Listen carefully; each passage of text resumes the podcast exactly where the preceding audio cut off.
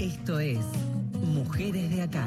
Historias, recorridos, militancias y activismos. Hasta las 20. Mujeres de Acá. Con Marcela Ojeda en Nacional, la radio pública. Ahora que estoy bien, ahora que estoy bien, que ya lloré, ya me levanté. Hola, hola, hola, ¿cómo les va? Bienvenidas y bienvenidos a otros Mujeres de Acá. Aquí nos hacemos compañía hasta las 8 de la noche. Antes de comenzar este programa le pregunté al Chelo Marín cuál era su personaje favorito. Lo mismo hice con Alejandro Salles, operador y productor a cargo del aire de este programa. El primero dijo La momia, el segundo el ancho Peuchele. Y sumo, porque si yo ahora mismo les menciono a la momia blanca, a la momia negra, al diablo, a Pepino, al caballero rojo, al hombre de la barra de hielo, a Yolanca y por supuesto al gran y eterno Martín Caradagian, ahora mismo estoy convencida que estarán sonriendo y recordando momentos felices y por supuesto también ustedes tendrán sus personajes favoritos. Es que los titanes en el ring nos acompañan, por supuesto que sí, nos acompañan como ese fenómeno popular hasta hoy día, hasta nuestra adultez. Lejos, para este programa van a quedar las fotos sepias y son los momentos de décadas pasadas. Amigos, amigas, una muy buena noticia para nosotros, para nosotras sin lugar a dudas, pero también para las nuevas y buenas generaciones, porque llega mayo y en mayo las y los titanes vuelven a la televisión.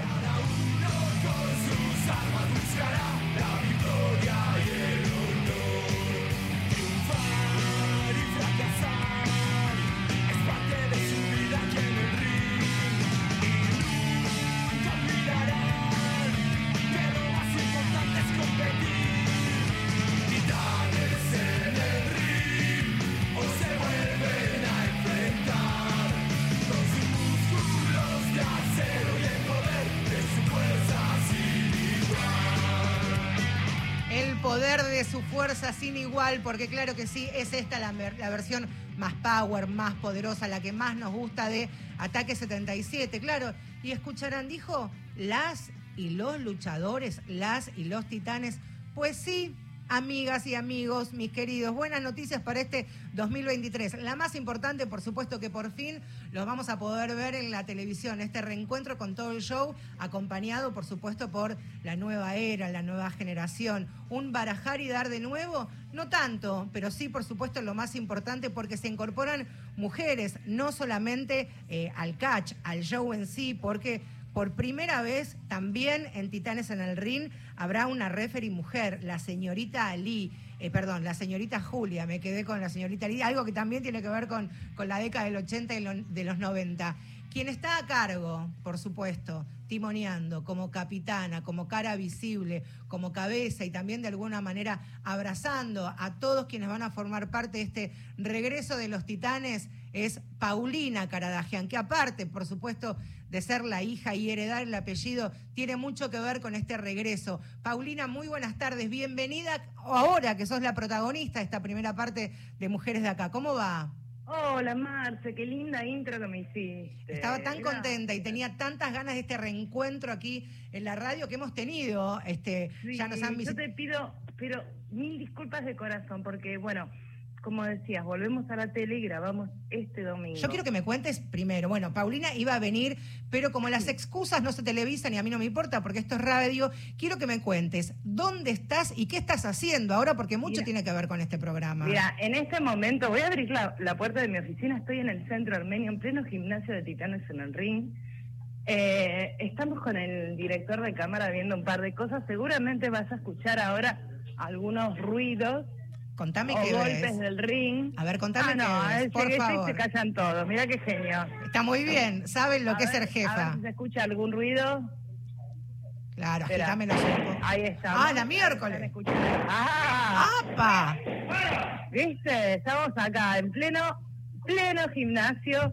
con, bueno, viendo todo el armado, me voy para la oficina de nuevo. Pero porque si no, escúchame, sí, vol- volví a la oficina, pero quiero que, mirá qué cronista, una cronista recibe como cronista y, y qué lujo a Paulina Caradagian que están allí en la prueba de, de cámaras en, en el centro armenio. Pero te quería preguntar, ¿qué son esos sonidos que escuchamos? ¿Quiénes están practicando? ¿Quiénes están haciendo todos los movimientos ya preparándose para lo que va a ser mayo, Paulina? Mira, están, eh, está absolutamente todo, todo el plantel. Te, lo, te los empiezo a nombrar. Empiezo, empiezo obviamente primero por, por, por las chicas. Eh, está la señorita Julia, que como bien dijiste es nuestra primera referee, eh, primera referee en la Argentina, primera referee mujer. Eh, ese nombre lo lleva porque en la década del 70 la señorita Julia iba a debutar, una referee eh, iba a poner papá y se lesionó, pero de hecho tenía una música característica, la señorita Julia, Mirá. y se lesionó justo antes del debut y después esa idea quedó trunca. Entonces, bueno, en, en todo lo que es el, el regreso a la televisión de Titanes dijimos, vamos a hacer honor a papá, vamos con su idea de la señorita Julia. Eh, bueno, después de las chicas tenemos a Tania Kotz, que es una ex luchadora que ahora está acompañando a uno de los luchadores, pero sigue un poquito villana y es un problema. Mm, Tenemos está. a, Engo, que bueno, nació en Guinea Ecuatorial. Ajá. Después eh, Familia, eh, estuvo- familia modesta, de trabajo, muy humilde. Totalmente. Y eh, después se fue a vivir a, a- a España y de España recaló acá en Argentina. Eh, y ya sabíamos de ella. Su nombre significa piedad en su lengua original, eh, que no la tiene. La verdad que con Es, bra- es bravísima. es bravísima, la verdad que es bravísima, pero está bien, porque a ella le gusta, la idea es que sea también un, un, un modelo, ¿no? Para, para un montón de, de- de chicos y de chicas, ella está, le costó mucho hacerse el lugar eh, dentro de lo que era la, la, la sociedad en, en, en su país, eh, justamente por el hecho de ser mujer y las chicas vienen medio medio rebeldes peleando por su lugar eh, y, y bueno tenía discriminación obviamente por género y pocas oportunidades como luchadora. Así que bueno comenzó en España y fue creciendo eh, sobre todo también contra la discriminación así que está acá con nosotros después tenemos a Cristalia A ver, me encanta ese nombre. Quiero saber. Cristalia me da muy, muy refinado. Ya un nombre refinado, ¿no? Cierto Totalmente. privilegio, claro. Totalmente, pero mm, bastante insatisfecha con esa vida lujosa y cómoda que tenía. Y además venía de una familia súper, súper, este, muy estructurada. Entonces comenzó a entrenar en secreto para convertirse en luchadora. Bueno, mucho me parece que también la historia de, de Cristalia que estás contando, Paulina, de una apariencia frágil, tímida, comenzar a hacer lo que le gustaba de forma oculta, mucho también tiene que ver con aquellas disciplinas o aquellos deportes relacionados históricamente a los varones y que muchas mujeres empezaron a incursionar que lo hacían a escondidas, ¿no? Muchos Totalmente. deportes. Totalmente, totalmente. Bueno, a ver, eh, si bien papá era de mente mega abierta, él no quería que yo aprendiera lucha, yo aprendí a escondidas. Vos aprendiste a escondidas, es verdad. Yo aprendí a escondidas. Ahora, Él- ¿cómo se hacía para aprender lucha a escondidas de, eh, de Martín Caradagian? ¿Quiénes te enseñaban? Porque digo, ¿quién se animaba a enseñarle a la única hija de Caradagian a escondidas y que el- sin que el jefe supiera? Un secreto. Ahí está, vamos secreto, todavía. no, esas cosas no se quiebran. Bueno, a ese, Pero- a ese lo queremos mucho entonces, un genio, Totalmente, ¿eh? Siguió el gusto de la piba, muy bien. En realidad el que me enseñó siempre a escondidas fue Billy, quien hoy es mi socio, Billy Jim, Sí. y es el director técnico de Tiro en San Ring. Y bueno, él empezó con papá a los 15 años, para que te des una idea. Ujú, Ya lleva 51 años de historia de con la lucha. Toda la que- vida. Me fue moldeando. El tema es que ya estoy crocante. Más que. Estás en tu mejor momento. Mira, sos madrugadora, ninguna madrugadora está crocante, estás, estás en el mejor momento. Eh, ahí va. Bueno, Cristalia, a mí ya la historia de Cristalia me parece que entre las que me vas mencionando me copa esto. ¿eh? Cristalia puede que sea mi, mi favorita hasta ahora. ¿Cómo seguimos? Bueno, tenemos Kala Sefir, que también ella viene de una familia de luchadores, eh, tanto el padre como el abuelo, y el- lo que ella tiene es eh, usaba, usaba, mm, entrenaba a escondidas de, los, de, de su familia también, porque como te dije, siempre es como que cuesta abrirse camino al principio, Sí, usaba una máscara, pero finalmente lo perdió en una lucha en Guatemala Ajá. pero también tiene su lado como muy tierno con, por los chicos, entonces pasa mucho tiempo con los fanáticos, les enseña técnicas de, de lucha libre básicas y los ¿Sabes lo que tiene? A ella le encanta animarlos a que sigan los sueños. Está muy bueno eso. Entonces, no sé, visita hospitales o escuelas y, y- y- y trata de motivar a los chicos para que sigan adelante con las cosas. ¿Sabés, Paulina, que, que me gusta mucho? A quien están escuchando es a Paulina Caradagian, que en esta descripción que estás haciendo de cada una de, de las luchadoras que van a formar parte de, de este nuevo Titanes en el Ring, ninguna encaja en el rol o el estereotipo de tía, abuela, madre que decide de grande o que le gusta de grande este amor No. por el catch o por la lucha. Cada una tiene su historia personalísima, su historia que tiene que ver con sus ancestros, con sus orígenes, con historias que cargan en, en sus espaldas, como quien vino, vino de África, de España, después llegó a la Argentina. Eso me parece que está sabiendo leer lo que estamos viviendo, ¿no? Totalmente, totalmente. Lo que pasa que también parte de mi, de mi propia historia Por fue así. Por supuesto. Entonces, yo crecí, nací, crecí en un ambiente ultra masculino y machista.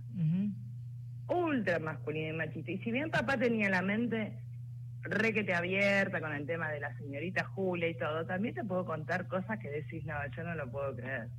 No sé, cuando te, te cuento algo que, pero siempre nos reíamos después con mi mamá. Ponele, eh, quiero que toques un... ¿Cómo se llamaba tu vieja? Pichi le decíamos, Pichi. Aida. Aida. Pero le decimos todos Pichi. ya le Pichi, quedó. Pichi y nada, este, este sábado los vamos a ir a visitar junto con Billy. este, a, a darle unos besos y a que nos den fuerza para el Por domingo. Y bueno, que sí. entonces papá dice, eh, me- en una de las giras en Paraguay trae una arpa paraguaya para que aprenda. Y a mí no me gustaba el arpa. Claro, papá.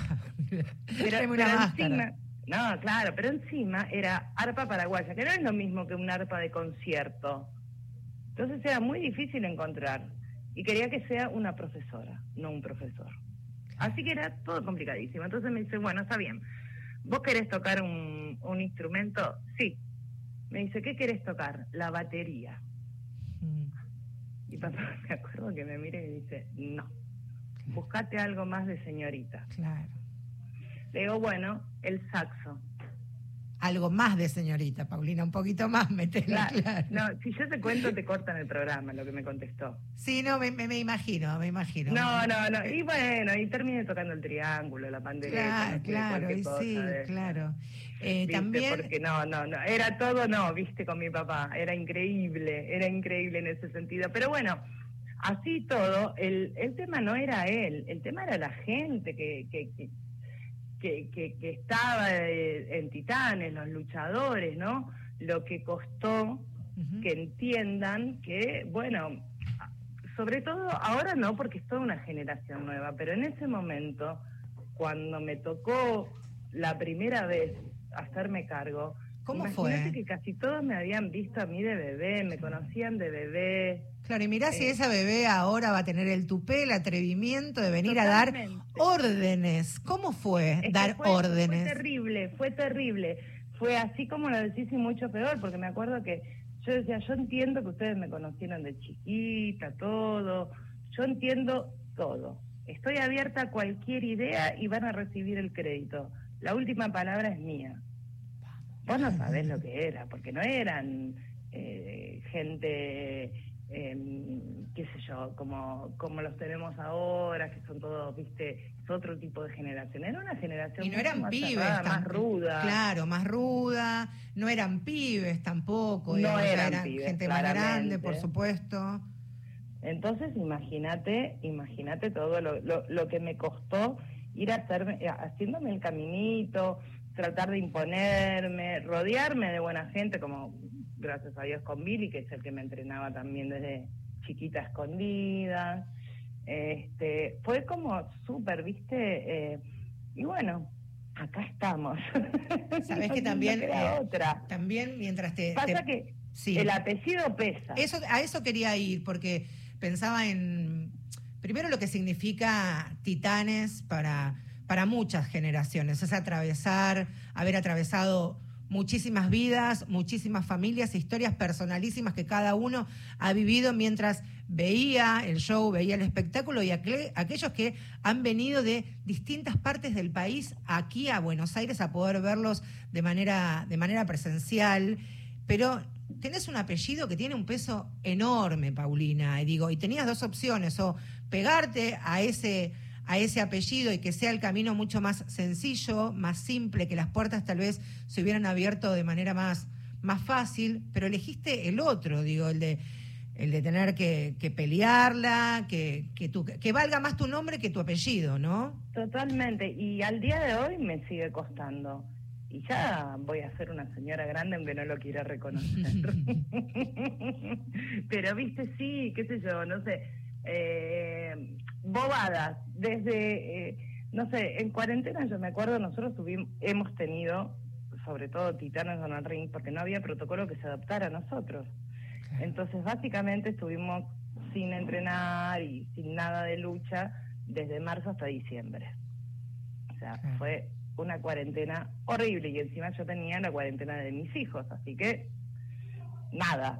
Mm. Entonces, al- la- me acuerdo que la, yo obviamente me, me teñía y dije, bueno, no, a ver, son dos semanas, no me tiño ahora, voy a esperar, porque, total, para ir al súper. Como todas, sí. Claro, y me terminó quedando, empecé a querer descubrir cómo era mi pelo. A medida que iban pasando los meses, no tenía otra cosa que hacer. Entonces dije, a ver cómo es mi pelo, a ver cómo es mi pelo. Bueno, pasé por el Cerro de los Siete Colores en un momento, todo hasta que aparecieron todas las canas. Y lo, lo usé bastante tiempo, lo usé hasta hace un mes, todas las canas. Eh, pero ¿sabes lo que decía? Ay, claro, se deja las canas para parecerse al padre. Sí, claro, claro, y sí, Oh. y sí. ¿viste? ¿Viste? Y es todo lo que decís, dale. Qué chiquitito, ¿no? Que, que- Es muy es muy, es muy, es muy, muy pequeñito. Hablabas de, de tus hijos, iba a decir de los niños que ya no son tan niños, en realidad, que por supuesto, digo, va- vas compartiendo también su crecimiento en las redes sociales, contando, contando anécdotas. Eh, la primera pregunta que te quiero hacer es si los ves encaminados por, para el mundo de, de, de la pelea, del show, Sí, de- del los, dos, los dos son joder, grandes mirá, atletas mirá. y de hecho uno va, no sé si decírtelo. Decímelo que no nos escucha nadie.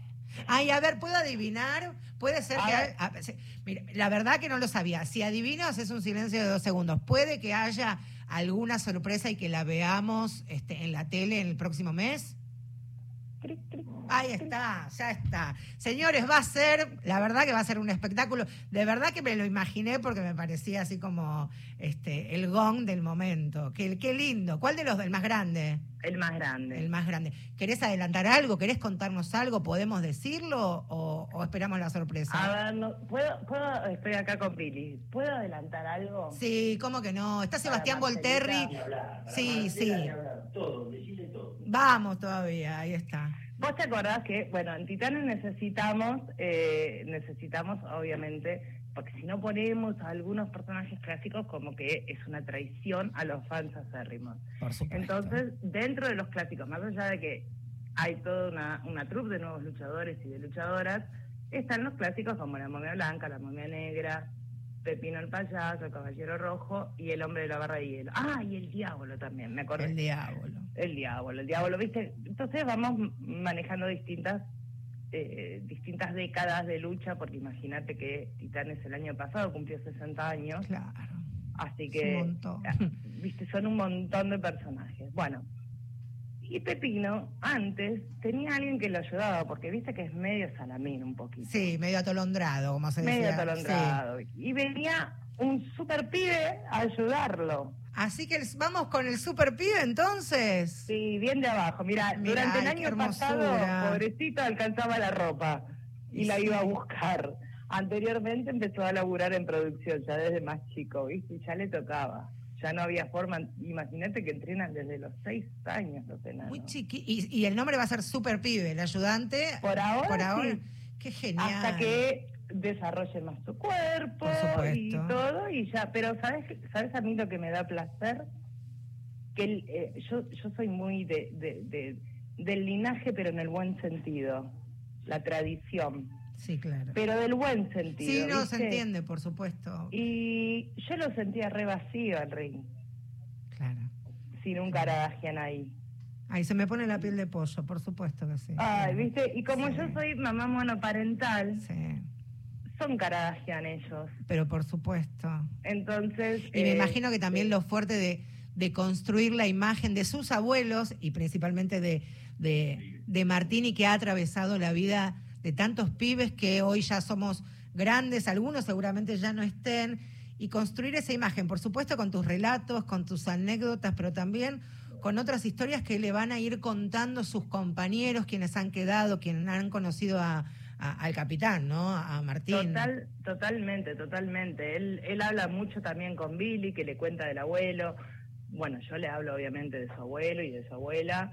Eh, pero desde el lado de madre, y es como que ya le están empezando a pasar cosas. Cuando empezó en el secundario, me acuerdo que me manda un mensaje y me dice, mami, me dice, no sé qué hacer, me siento raro, el profesor se dio cuenta de quién soy por el apellido. ¿Qué hago? Nada, sé vos.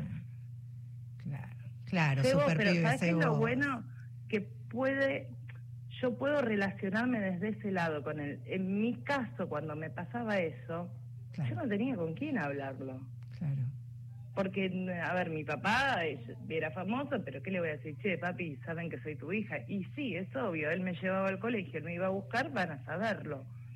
Pero él es como que le agarró ese shock recién hace un par de años atrás, cuando me dijo eso, o este año que cambió a otra escuela, también me dice, mami, los chicos me empezaron a googlear.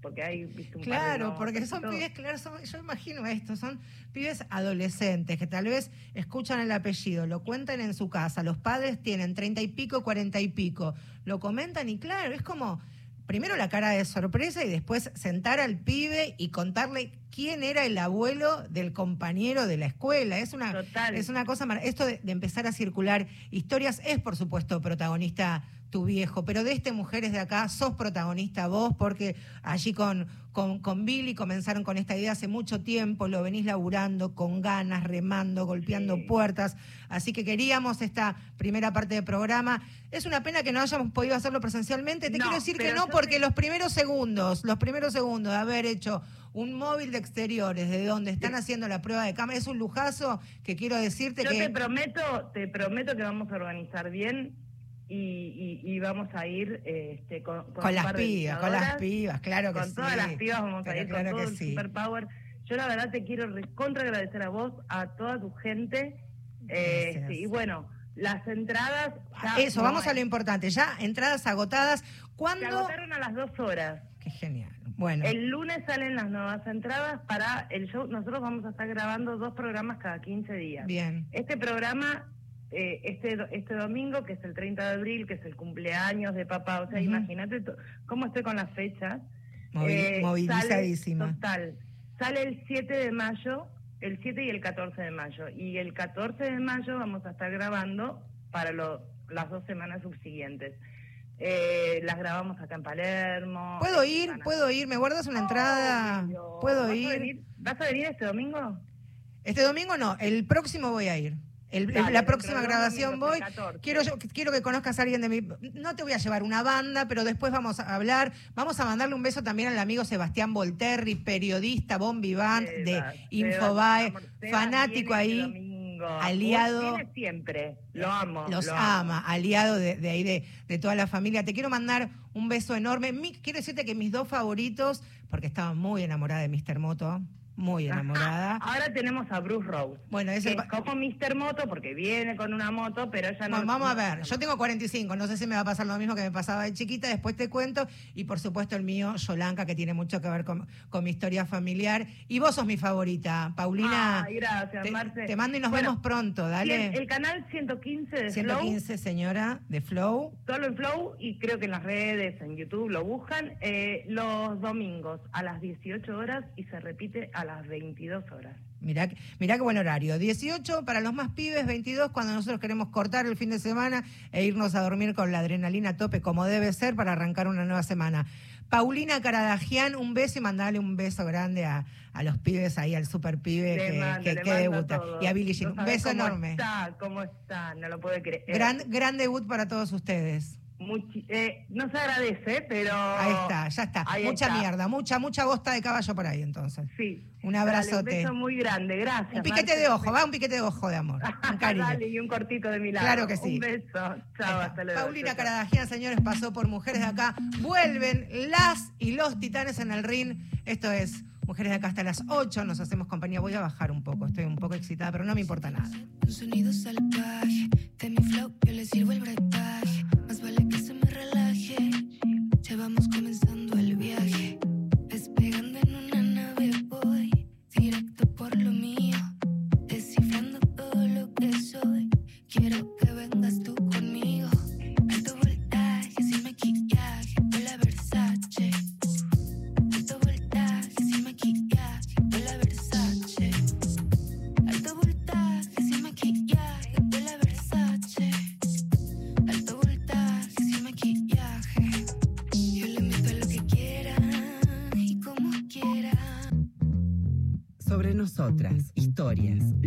y conquistas.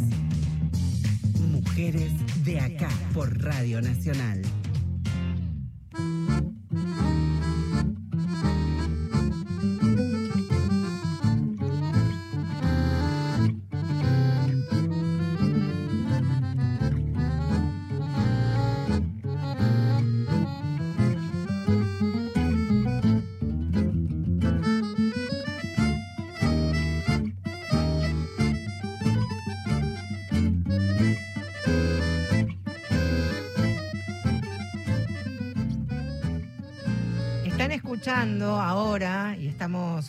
En radio se llama La Cortina, pero si hablamos del mundo de- del mundo de los documentales, del cine, es la música que acompaña, debe decirse así correctamente, y tiene que ver mucho con eh, la protagonista y por supuesto también con quien tuvo la idea de realizar este documental que se filmó en Neuquén. Se llama Ella va de largo.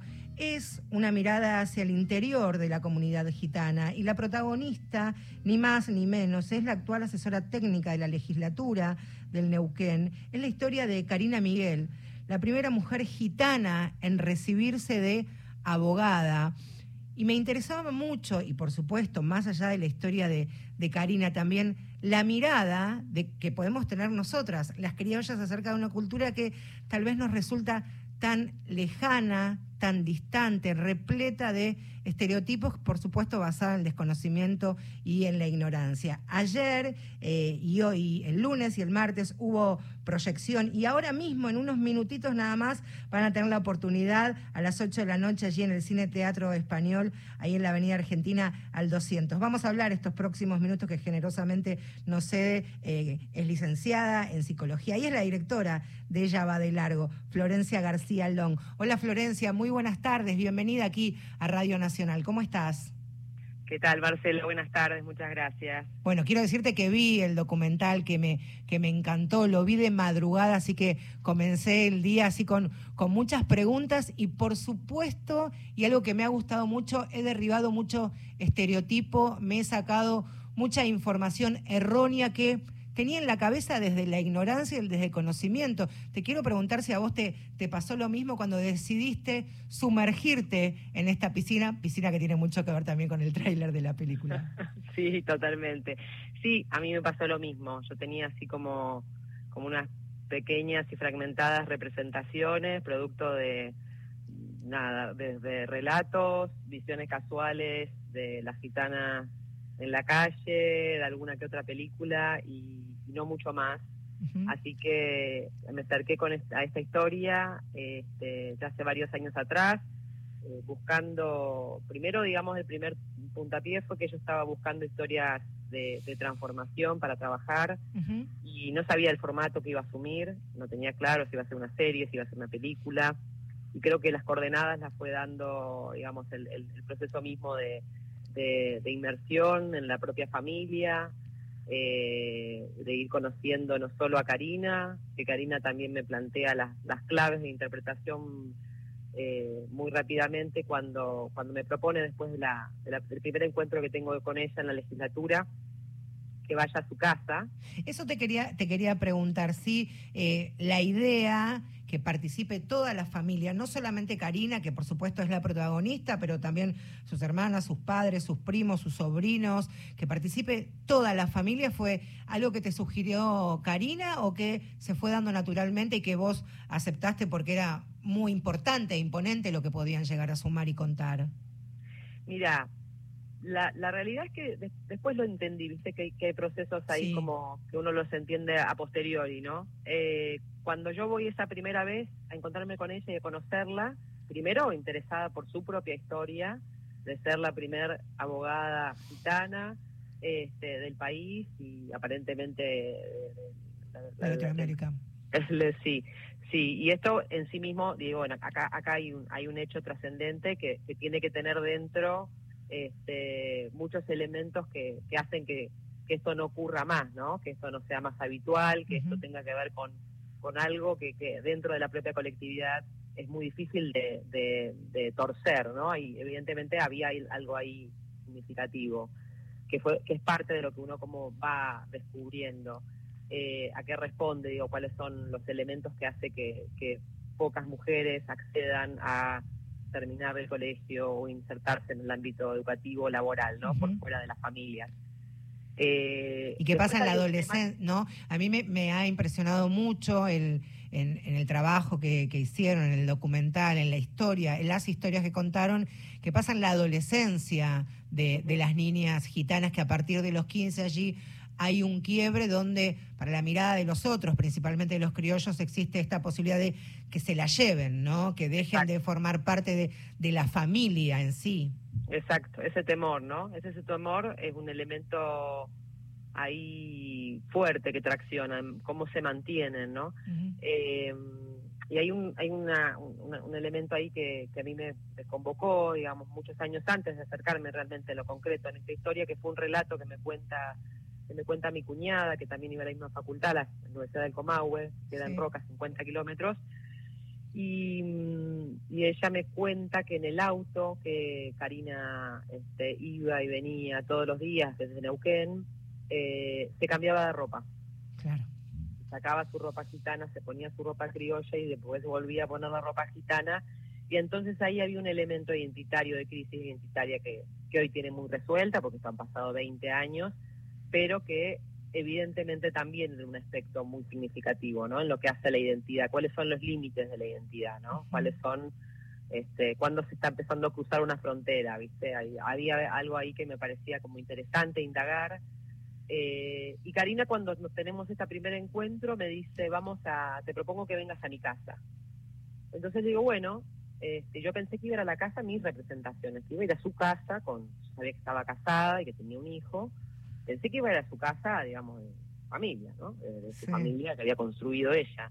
Y, y llego... ¿Cuántos y- eran? Y era la familia, eh, Claro. eh, su familia amplia, estaba su, Claro. era la casa de sus padres Claro. y estaban sus hermanas, sus cuñados, sus sobrinas, sus sobrinos. Y entonces me senté en la mesa larga con un té gitano y... ¿A qué sabe el tejitano? Ah, es muy rico, es muy frutal. Tiene canela. Porque está muy presente también. es en- muy bueno, es muy me bueno. mucha intriga. Sí, sí, sí, es muy rico. Tiene como frutas, tiene banana, tiene manzana, Ah, tiene mirá. de pedazos de, de canela, digamos, de la hoja de canela.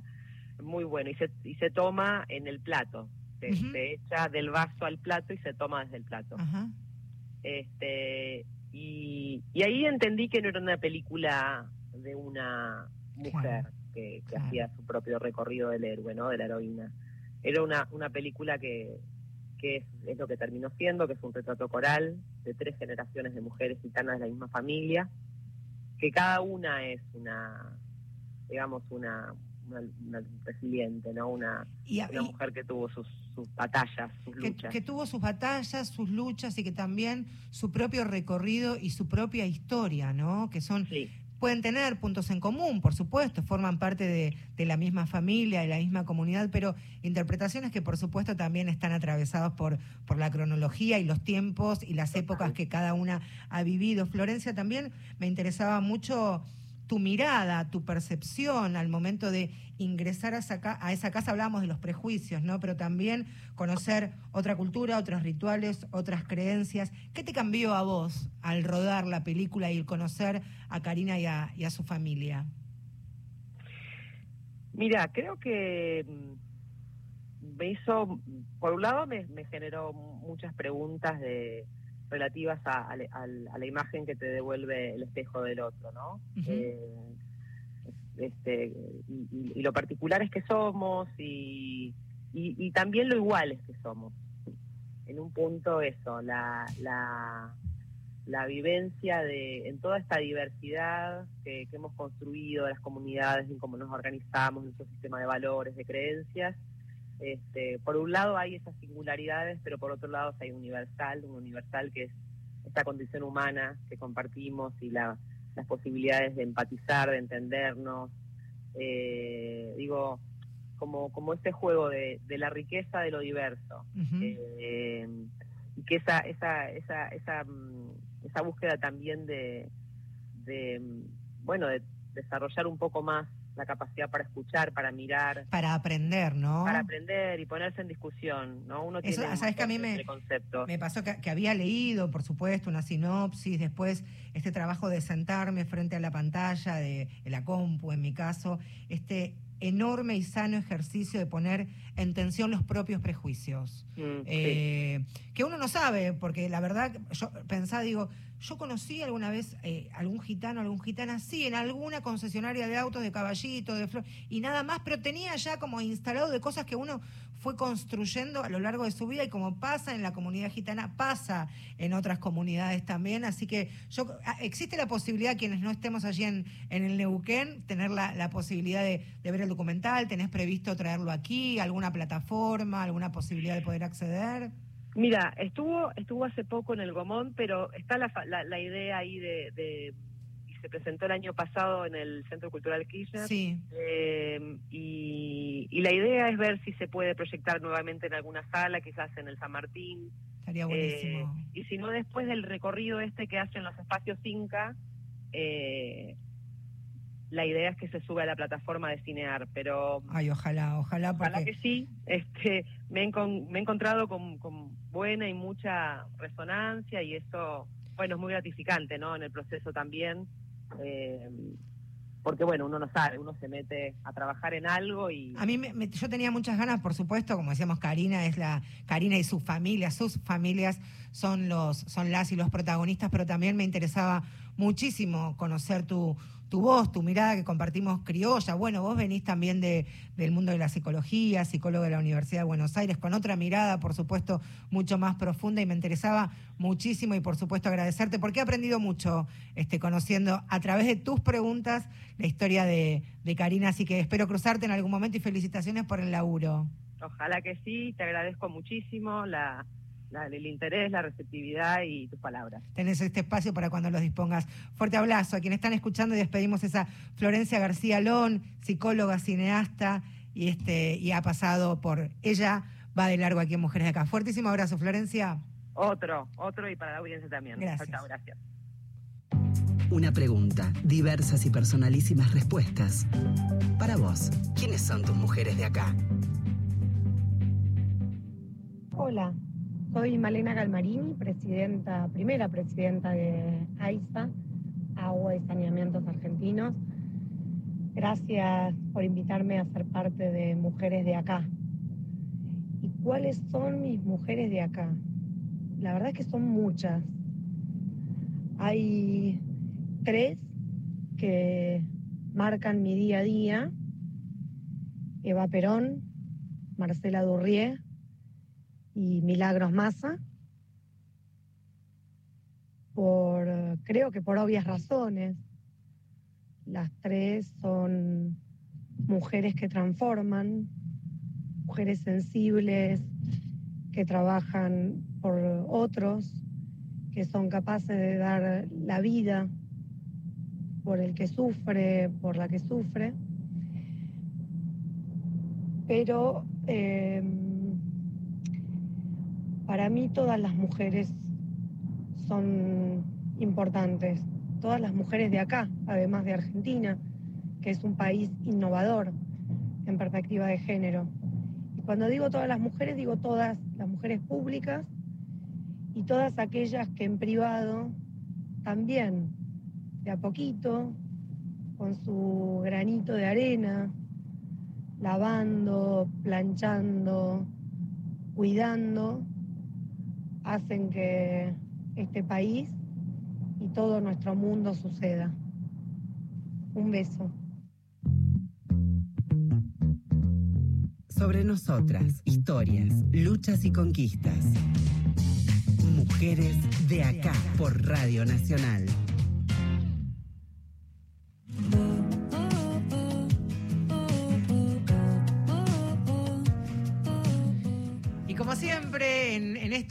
De Mujeres de Acá llega el momento de abrir las puertas, por supuesto, a otras de las protagonistas de este espacio, que son las compañeras, las colegas de Feminacida y que, por supuesto, tienen su presentación. Feminacida en Mujeres de Acá. Periodismo con otra mirada sobre la actualidad. Bueno, podría decir que nos podemos poner una bata, protector, no bata, no, ya no se usa, protector bucal, guantes, porque nos volvemos a subir al ring de manera profesional. ¿Nos subimos al ring? Es la pregunta que le hago a quien está a cargo en esta oportunidad de la columna de Feminacida. Agus Lanza, ¿cómo va? Todo bien, Marce. Justamente te estaba por hacer esa pregunta. ¿Cómo te veías arriba de un ring? Y yo, no, mal, mal, mal. Soy No, no, a mí me gusta estar del otro lado. Del, ¿se, dice cuerda? ¿Se dice cuerda? Le pregunto. Sí, ya sé que se dice cuadrilátero. Del otro lado del cuadrilátero, Sí, haciendo masajes, cosiendo el párpado, arengando. A mí, a mí dame arenga. Si querés te puedo preparar, ¿viste? Si querés, si vos te animás, yo te preparo. Te hago todo el aguante. Sé hacer unos muy buenos vendajes también. Me han enseñado, así que... Pero me gusta mucho, mucho el boxeo femenino, verlo. Y Sí, me costó sí, mucho tiempo eh, aprender a verlo y entender la, la lógica de este deporte donde cada vez se siente más fuerte la presencia de las mujeres y las adolescentes también, ¿no? Totalmente, es una es algo muy positivo lo que traes, eh, porque sabemos que en muchas disciplinas deportivas hay desigualdades de género y el boxeo es, es una de ellas. Te traje un dato, recién, recién, allá por el 2001, eh, la Federación Argentina de Boxeo había habilitado la posibilidad de que, de que nosotras eh, pudiéramos obtener licencias amateur y profesionales. ¿Para qué sirven estas licencias? justamente para legalizarnos eh, a nivel eh, país y poder competir. Antes las mujeres boxeaban, pero no estaban habilitadas para la competencia. Pasó muy poquito tiempo eh, para que eso suceda. Eh, así que es una es una felicidad poder ver a nuestras a nuestras amigas. Yo tengo una amiga, de hecho mi mejor amiga eh, boxea y me ha invitado a verla competitiva, esas, esas con pequeñas competencias que se hacen para en, en los barrios, en los clubes de barrio, y fue la primera vez que vi boxeo y me, y me sorprendí, Agus, me, ¿quién me encantó. En el caso de, de- de tu amiga, digo, vamos a, a personalizarlo, eh, comenzó a boxear porque había alguien en la familia que le gustaba el boxeo, porque es un deporte que, que le, pocó- le copó, le gusta, venía de otra arte marcial o directamente fue el boxeo. Ella hace pole dance también, hace Ah, pole dance. mirala, muy bien. Muy, muy interesante. Hace pole dance y le, y le empezó a gustar lo que era el entrenamiento de boxeo. Y después de eso dijo, bueno, yo creo que puedo llegar a, a subirme un ring y, y empezar a hacer esas pequeñas competencias con, con otras compañeras. Así que eh, simplemente fue por curiosidad.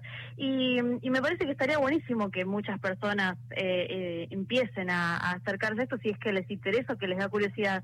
Por eso hablamos con Melissa Crestini, ella es boxeadora y profe de boxeo y tiene una premisa, ¿sabes cuál es? ¿Cuál es? Noquear al patriarcado, así dice ella, y esto nos decía cuando hablábamos sobre la diferencia entre el boxeo masculino y femenino, que tanto nos interesa. A ver qué nos dice. Las mujeres empezamos a boxear gracias a la tigresa Cuña, que vino con la licencia bajo el hombro, este, desde Formosa con, con su compañero. Y bueno, ella hizo mucha movida ahí en la FAB. Gracias a ella las mujeres podemos competir. Siempre me, me, encanta contar su historia porque amo contar historias así de mujeres luchadoras, guerreras, que hacen posible que las mujeres estemos en el ámbito deportivo y en cualquier ámbito, ¿no? Porque la desigualdad machista es, terrible en todos los ámbitos. Hasta el día de hoy que a las mujeres les pagan menos, este, hasta el día de hoy que las mujeres no pueden hacer la misma cantidad de round que los varones. Eh, las mujeres, este, si quedamos embarazadas o tenemos que tener un hijo, obviamente dejamos de entrenar, interrumpís la carrera. Bueno, un montón de cosas que, que suman y suman y suman a, hacernos la vida más difícil, ¿no? Que es ni más ni menos que este sistema maldito, así que creo que no les sorprende nada de lo que digo, sí, nos pagan menos. Eh, para mí boxeamos mejor, tenemos más técnica, hoy por suerte hay más mujeres en el boxeo femenino falta muchísimo, sí, falta muchísimo. Eh, yo quisiera también que haya categoría de disidencias, así las personas trans también pueden competir. También sucede que muchas las personas trans no se animan a acercarse a los gimnasios por toda la discriminación que sufren. El otro día en un gimnasio en Palermo echaron a una chica trans y yo eh, le comenté que en mi espacio iba a ser súper bien recibida, que la íbamos a abrazar. Ese es un tema también, ¿no? Cómo estos espacios, estos lugares, gimnasios, centros de, entrenamiento que van en pos de la vida saludable, también a veces es, es tan expulsivo incluso desde la propia mirada, ¿no?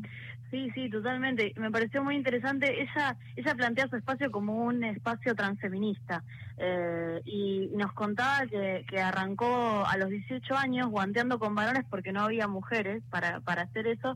Ahora tiene 32 eh, y bueno, y considera que, como lo decía en el audio, ¿no? que en estos años creció mucho el boxeo femenino, pero que al mismo tiempo falta. Otra de las cosas que me parece importante para sumar a esto que dice de, la, de las disidencias, ella nos, nos contaba que quería volver a competir, pero que no hay categorías para hacerlo porque faltan mujeres de su peso, que existe el peso pesado, pero que hay muy poquitas y que están distribuidas en todo el país. Entonces, es como que, bueno, hay que tratar de pensarlo más eh, más amplio, no solamente que faltamos, sino que hay que empezar a, a generar a ver, otras categorías nuevas. Claro. A ver otro, otras corporalidades. ¿Y dónde se entrena, digamos? ¿Cuáles son los espacios? ¿Son los gimnasios o, o los lugares de, de, entrenamientos habituales donde reciben a mujeres o también tenemos que hacer una búsqueda minuciosa? Ella nos, nos cuenta en, en particularmente su caso, hace boxeo a la gorra, va a centros culturales, eh, tiene unos espacios eh, que son más barriales, también va a los barrios populares. Eh, ella en, en, particular como que se mueve por muchos espacios. Eh, y lo interesante es que eh, quienes pasan por sus clases son, eh, son mujeres de identidades disidentes que sufrieron violencia por motivos de género, que quizás pueden llegar hasta tener un botón antipánico, y quizás también están quienes descubren en esta, en esta disciplina un, un paréntesis a, a, la vorágine cotidiana, un, un mimo deporte, para la salud mental. Un, porque también está, está, esta creencia, y ahora vamos a escuchar su eh, el, el, otro tramo de su testimonio, que se cree que aquellas que quieren aprender algún arte marcial o boxeo o otro tipo de, de disciplina que tenga que ver incluso con la defensa, con el contacto físico, es solamente para defenderse de potenciales ataques. No, hay Tal muchas cual. que les gusta, que les encanta por deporte, por disciplina, por hacer actividad física como nos está comentando Agus.